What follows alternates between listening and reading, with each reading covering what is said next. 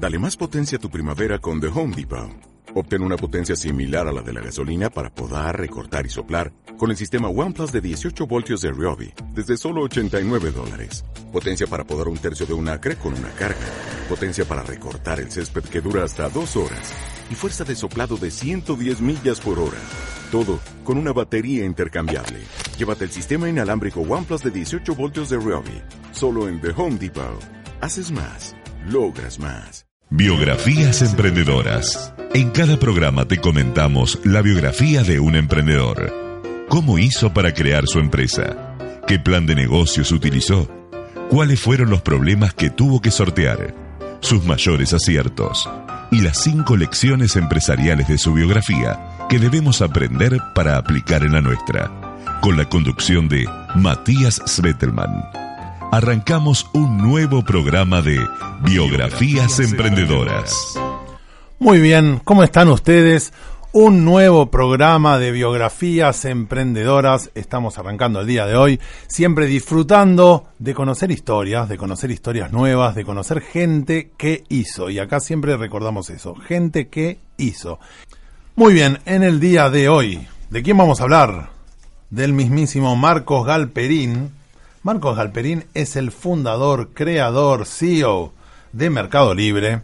Y este programa que, se escucha mucho en Latinoamérica, se escucha mucho en Argentina, pero de pronto aparece Colombia, de pronto aparece Uruguay. Y Mercado Libre llega a varios países de Latinoamérica. Hoy vamos a hablar de eso. Pero vamos a meternos un poco en cómo surge Mercado Libre. Porque no es que estamos hablando de una empresa que tiene 50 años, estamos hablando de una empresa que tiene 20 años. Y vamos a ver cómo empezó. Marcos Galperín estudia en el Colegio San Andrés, una escuela acá de Buenos Aires. Ya de chico él dice que era muy fanático de la ciencia, de la tecnología y del ajedrez. Él era fanático del ajedrez, le encantaba estudiar ajedrez. Tanto es que así que estudiaba a Bobby Fischer. Él estudiaba a Bobby Fischer, que es un, eh, campeón mundial de ajedrez, y él estudiaba las partidas, estudiaba como las aperturas de Bobby Fischer. Bueno, te das cuenta que tenía una capacidad mental excelente, eh, Marcos Galperín. Llega a la adolescencia, el ajedrez por supuesto lo deja de lado, dice yo quiero ser rugby, obviamente. Se pone a jugar al rugby y queda seleccionado para los Pumitas. ¿Quiénes son los Pumitas? La selección argentina de rugby son los Pumas, los Pumitos, los Pumitas son la sub-20 vendría a ser. En el mismo momento que es seleccionado para los Pumitas, le llega el aviso que había sido tomado o que lo habían aceptado en la Escuela de Negocios Wharton, que es de la Universidad de Pensilvania, que es importantísima escuela de negocios, de hecho es una de las más importantes del mundo, y ahí él dice, sí, prefiero irme a estudiar afuera, porque había sido uno de sus sueños, así que él toma sus cosas, siendo muy joven, se va a los Estados Unidos a estudiar finanzas y economía. Mientras él estudiaba en Wharton, estamos hablando cuando la internet no existía prácticamente, él usaba algo, una tecnología que se llamaba ARPANET. No sé si le suena. Lo que hacía ARPANET era conectar a todas las universidades. Yo conecto mi computadora de la Universidad de Buenos Aires con la computadora de la Universidad Wharton o de Pensilvania. Yo Entonces las universidades tenían un método rústico de comunicarse y de pasarse información. Y él quedó fascinado con eso. Tanto es así que él cuenta que, viviendo en Estados Unidos, seguía los partidos de fútbol argentina porque había un estudiante argentino desde la UBA que usaba esa red para subir los datos de cómo había salido Boca, cómo había salido River. Bueno, vuelve, vuelve a la Argentina, ya recibido, y se pone a trabajar en IPF. Desde que llega a IPF, estamos hablando del año 93, él dice, le empieza a decir a, a los directivos, yo quiero tener una computadora con internet. Por supuesto le dicen que no, que no, hasta que finalmente bueno, dale, y Marcos Galperín resultó ser la primera persona en IPF que tuvo una computadora conectada a Internet. En el año 93, o sea, de 50.000 empleados, él era el único que su computadora estaba conectada a Internet. Sigue su vida hasta que dice quiero hacer un posgrado, IPF se lo, se lo va a sponsorear y logra entrar a Stanford, saben que es la universidad que queda en California, muy cerca de dónde, de Silicon Valley, que después explotaría. Y él mientras hacía el posgrado, ya la explosión de Internet era mm, total, y él se sentía realmente desesperado por hacer algo con la red. De hecho, él cuenta, mientras hacía la carrera de grado, le importaba estudiar, sacarse buenas notas, en el posgrado, y él decía, yo, yo al posgrado fui para pensar qué quería hacer después de mi vida.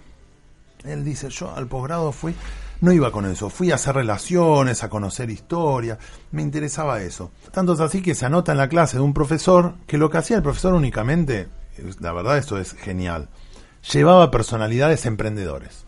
Entonces llevó a Steve Jobs, llevó a Bill Gates, llevó a, entonces llevaba tipos que, claro, para esa época eran todos emprendedores. Hoy lo llevan a Marcos Galperín a hablar, ¿no? Pero en ese momento eh, llevaba a esta gente. Mientras él estaba estudiando, la empresa Repsol, que es una empresa de energía, una empresa de petróleo española, compra IPF. ¿Eh? La empresa de Repsol compra IPF. Así que cuando mientras él estaba estudiando allá en Estados Unidos, le avisan, mirá que te quedaste sin trabajo. Le mandan la indemnización, se, se quedó sin trabajo y se quedó allá. Y ahí es donde él dice, y él declara, fue la excusa perfecta, yo ya no tenía opción para seguir en donde, había estado trabajando, pues lo habían echado, así que empecé a pensar qué quería hacer con la tecnología. Acá es donde él hace este famoso clic y empieza a decir, bueno, ¿qué quiero hacer de mi vida? Y él se pone, y acá esto me resultó interesante, él no es que empieza a buscar trabajo, o empieza a decir, se desespera y empieza a buscar a los amigos, che, ¿dónde puedo entrar a trabajar? Él empieza a buscar planes de negocio. Lo cual a mí me, me resultó súper interesante. Empieza a decir, quiero buscar planes de negocio. Empieza a investigar. Y él cuenta que se encierra horas y horas en la biblioteca buscando planes de negocios. Él se encierra a estudiar, a decir, ¿qué quiero hacer de mi vida? Y resulta que encuentra y se sorprende que en Argentina no existía un marketplace. ¿Qué es el marketplace? Bueno, marketplace es ni más ni menos un mercado online donde yo conecto compradores de vendedores. Él decía, ¿cómo en Argentina no existe un marketplace? Entonces se pone a investigar. Y lo primero que hace es hacer lo que hacíamos cualquiera de nosotros, una encuesta entre los conocidos. Che, ¿vos comprarías? Y el 100% le respondió, no. Yo argentino ni loco le compro. O latinoamericano, ni loco le compro algo, un bien, a una persona que no conozco y un bien que yo no puedo tocar antes de comprarlo. Ni loco, eso va a fracasar seguro. Y él aún así no se convence de esto que le decían, así que se mantiene en la idea de hacer este marketplace. Un día, en estas clases que él tenía conociendo a, gente que iba a hablar, entra a la clase, había estado otros Bill Gates, habían estado varios emprendedores, y había un señor mayor sentado adelante, y él eh, lo mira, hola, hola, el señor no, le hace un comentario, yo soy un señor, me disfracé. Y él medio que me se sienta y se pone a un costado y dice, ¿por qué me habla? Y se pone a, a escribir sus cosas. O sea, él estaba al lado de Warren Buffett y de hecho él después se, se, se lamenta porque él dice, yo estuve 15 minutos con el segundo hombre más rico del mundo a quien yo le podría haber contado de mi historia y sin embargo lo desaproveché porque yo no sabía quién era Warren Buffett. Y justamente después de que se fue Wa- Warren Buffett, le fue a reclamar, profesor, por favor, la próxima avíseme, porque de esta manera estoy perdiendo posibilidades espectaculares. Y él ahí, bueno, el profesor le dice, bueno, mira, la próxima semana va a venir John Muse, es un inversor muy exitoso. Yo voy a hacer lo siguiente. Va a venir el tipo, cuando él se va, yo le voy a decir que vos los vas a llevar al aeropuerto. Así que aprovechar el viaje para el aeropuerto. Termina la, la clase, se sube al auto, yo lo llevo, sí, cómo no. Y tiene la mala suerte que dos compañeros le dicen, ¿me llevas a mí también? Y estos dos compañeros empiezan a contar su historia. Estamos trabajando acá, estamos trabajando allá. Bueno, Marcos Galperín veía que ya se acercaba al aeropuerto y no había aprovechado ese, estos momentos. Después no tenés la posibilidad de decir, lo llamo en una semana. Es ahí No, es el momento. o ahí. ¿Qué hace? Sale en una salida errónea para Se confunde. se confunde, entre, Entre comillas, y aprovecha el error para después, eh, bueno. Y ahí sí, le empieza a contar, le cuenta de Mercado Libre, le cuenta su sueño. Cuando llegan a, la, ahí al avión privado de este señor, este tipo baja y le dice, ¿sabes qué, Marcos? Me interesa lo que me dijiste. Le da su tarjeta y dice, llamame porque yo quiero invertir. Acá es muy simple. Él pasa, esto estamos hablando que cuatro meses después se recibe y a los dos meses más estaba con otros tres amigos en una cochera de- del barrio de Saavedra, acá de Buenos Aires, lanzando Mercado Libre. Así es la historia. De hecho, él cuenta que eran cuatro amigos, como estamos nosotros acá, con Jonathan, que es el cuarto, Totalmente. nuestro operador, y decimos, pará, tenemos que lanzar Mercado Libre. ¿Qué hacemos? Y tienen que haber mil, mil productos al aire. Bueno, cada uno de nosotros agarra una cámara de fotos y se va a sacar 250 productos, de lo que se les ocurra. Una zapatilla, un mouse, una remera, anteojos, auriculares. Todos tenemos que tener 250 productos al aire. Y así es como empieza Mercado Libre. Bueno, obviamente que al principio tuvo sus, sus pequeños inconvenientes, o sea, no, no, todo es, es, fácil. Y al principio esto generó que tuvieran mucha competencia a nivel regional, ¿no? Sobre todo otro portal que hace algo bastante similar, que en su momento se llamaba derremate.com. Que hoy nosotros decíamos que nos demuestra la edad. Sí, exactamente. Porque yo creo que los pibes de hoy no sé si conocen derremate.com. Este, que bueno, que este otro portal que competía con ellos finalmente lo terminaron comprando eh, durante 2005. Uno de los aciertos que tuvieron fue la creación de mercados pagos, ya que este, había una, una gran eh, afluencia de lo que era el mercado electrónico y todos los medios de pago, y un poco adaptándose a la realidad de cómo va evolucionando este, la tecnología y los y, las costumbres de, compra de la, de la gente, no van cambiando los hábitos. Sí. Porque él había puesto el objetivo cuando tenía 30, él dijo, no, a los 45 me retiro. ¿Viste? Ya voy a ser muy viejo, a los 45, ¿no? Me retiro. Y hoy tiene 45, casi para 46, y dice, yo no me quiero retirar. Porque la verdad, Mercado Libre es mi hijo y me encanta venir a Mercado Libre. Es muy difícil para una persona que armó una empresa de cero y él disfruta. ¿Y cómo haces para dejar algo que disfrutas tanto? Lo que pasa es que él dice algo que a mí me llamó mucho la atención que es que él necesitaría más de una vida para hacer todo lo que quiera hacer. Y eso es muy de emprendedor. Esa cuestión de la vida no es un peso. A mí me gusta tanto vivir, dice él, que yo necesito más de una vida. Porque yo quiero usar una vida para hacer mercado libre y quiero usar una vida para hacer una aplicación que se maneje temas de la salud y quiero otra vida para hacer rugby y, y él se da cuenta que la vida es muy poquito para todo lo que él quiere hacer. Y, eso me parece que es un perfil, en mi opinión, es un perfil relacionado con el emprendedor. Ahora, mientras hablaba yo un poco cuando dijiste mercado pago, igual hay que hacer una aclaración. Nosotros hace dos eh, episodios atrás, y estabas vos, Martín, hablamos de Jack Ma. Jack Ma es el creador de Alibaba. Ok. Alibaba en qué año sale? Año 99. Mercado Libre en qué año sale? Año 99. Alibaba, ¿qué hace? Propone compra y venta, hace un marketplace Mercado Libre hace un marketplace. Alibaba que propone Alibaba Pay. Correcto. Mercado Pago. Lo que digo es, por eso eh, Galperín, lo que él decía es no es que se, fue a buscar la fórmula de la Coca-Cola. Eso por eso nosotros lo repetimos mil veces. No es que él fue a buscar la fórmula de la Coca-Cola y dijo, tenemos que pensar una idea que no la haya hecho nadie en el mundo. Él ahora dijo, está Amazon en Estados Unidos o eBay. eBay también. Bueno, ¿qué hacemos? Hagámoslo en Latinoamérica. Y después Jack Ma dijo, está Amazon en Estados Unidos, bueno, hagámoslo en China. Obviamente, Alibaba hoy vale muchísimo más que Mercado Libre, porque el mercado es gigante en China, está clarísimo eso. Pero si uno empieza a ver las dos cosas, hicieron exactamente el mismo plan de negocios. O sea, arrancaron por usuarios, pequeñas tiendas de retail y después los grandes mayoristas. O sea que eh, uno al, charlarlo acá todas las semanas, empezás a decir, pero mira, esto lo hablé hace dos semanas con Martín. Bueno, él justamente destaca que es muy importante el equipo de tecnología que está utilizando. Y este, a su vez también la cantidad de desarrolladores. Lo que bien dijiste vos es que está buscando continuamente generar nuevos proyectos, nuevas herramientas. Y, y quieras o no, se mata en buscar qué puede faltar, qué puede mejorar, qué puede, qué no hay hoy por hoy en el mercado latinoamericano y un comentario justamente que él hacía es que él no volvió de Estados Unidos y dijo, esto lo voy a desarrollar en Argentina. Él se animó a largar directamente en toda Sudamérica. Y ahora repasamos las cinco lecciones empresariales de esta biografía. ¿Cuáles son las cinco lecciones que nos deja esta biografía? La primera lección, dedicarle tiempo a lo que querés hacer, buscar. Marcos Galperín se encerró en la biblioteca y se puso a leer planes de negocio. Si no le dedicas tiempo a lo que querés hacer, después no te quejes de que no te sale la vida como querés. A ver, nosotros hablamos mucho de la queja, entonces, yo si quiero me dedico dos horas a quejarme de los jefes que tuve, de la injusticia en el mundo, del que el país no sé qué. Estoy de acuerdo y muchas cosas tienen razón. Ahora, podemos quejarnos, bienvenida sea la queja, pero también podemos encerrarnos a buscar lo que queremos hacer. La segunda de las lecciones empresariales quemar las naves. A mí me encanta el término quemar las naves. Quiere decir que no podemos volver para atrás. Ya está. A él lo habían echado de IPF. Él había dicho que no a buscar trabajo, o sea que no podía volver atrás porque IPF ya le había cerrado las puertas. No podía salir a buscar trabajo porque ya no había empezado, por lo cual esa posibilidad no la tenía. No le quedaba otra de que ir para adelante. Yo ya no puedo mirar para atrás porque no me está esperando IPF. Quemar las naves.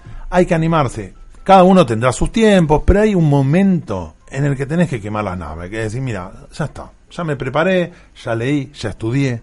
Ahora es el momento de ir para allá. Ya, si, si quiero volver, no puedo. Totalmente. Totalmente. Fijas el rumbo, te fijas el objetivo y vas a buscarlo. La tercera de las lecciones empresariales es siempre ir evolucionando, evolucionar. Tener la idea de que necesito ir a lo que vos decías, tengo que mejorar lo que estoy haciendo. Entonces, tengo primero un sitio de subastas, que son elementos, cosas usadas, bienes usados, artículos, eso. Lo paso a un sitio de precios fijos. Tengo un, un sitio que es de venta de individuos, lo voy a pasar a un sitio donde también vendan pequeñas pymes, pequeños comercios. Tengo un sitio de pequeños comercios, voy a dejar que entren las grandes empresas. Siempre yo trato de dar un paso más. Mercado Pago. Entonces tengo un sitio que hay comercio, pero ya además voy a dar una opción para que el tema del pago esté saldado entre ellos. Se hace por Mercado Pago.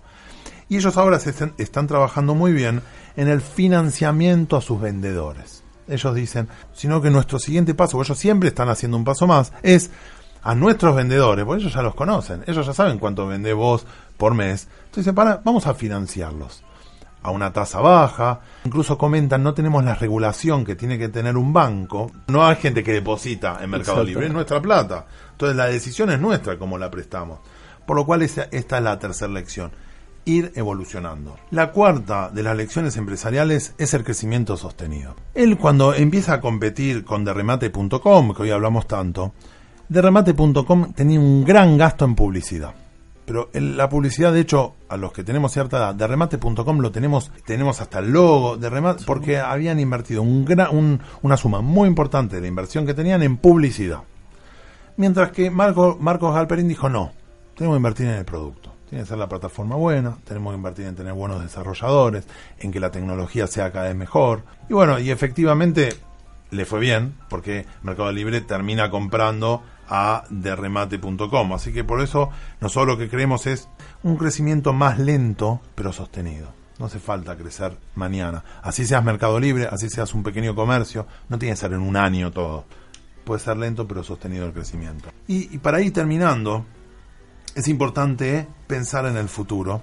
Marcos Galperín, él decía, el ranking de empresas tecnológicas en los últimos 20 años cambió por completo si uno ve las empresas tecnológicas, continuamente se están, desaparecen, no hay la ley de la selva.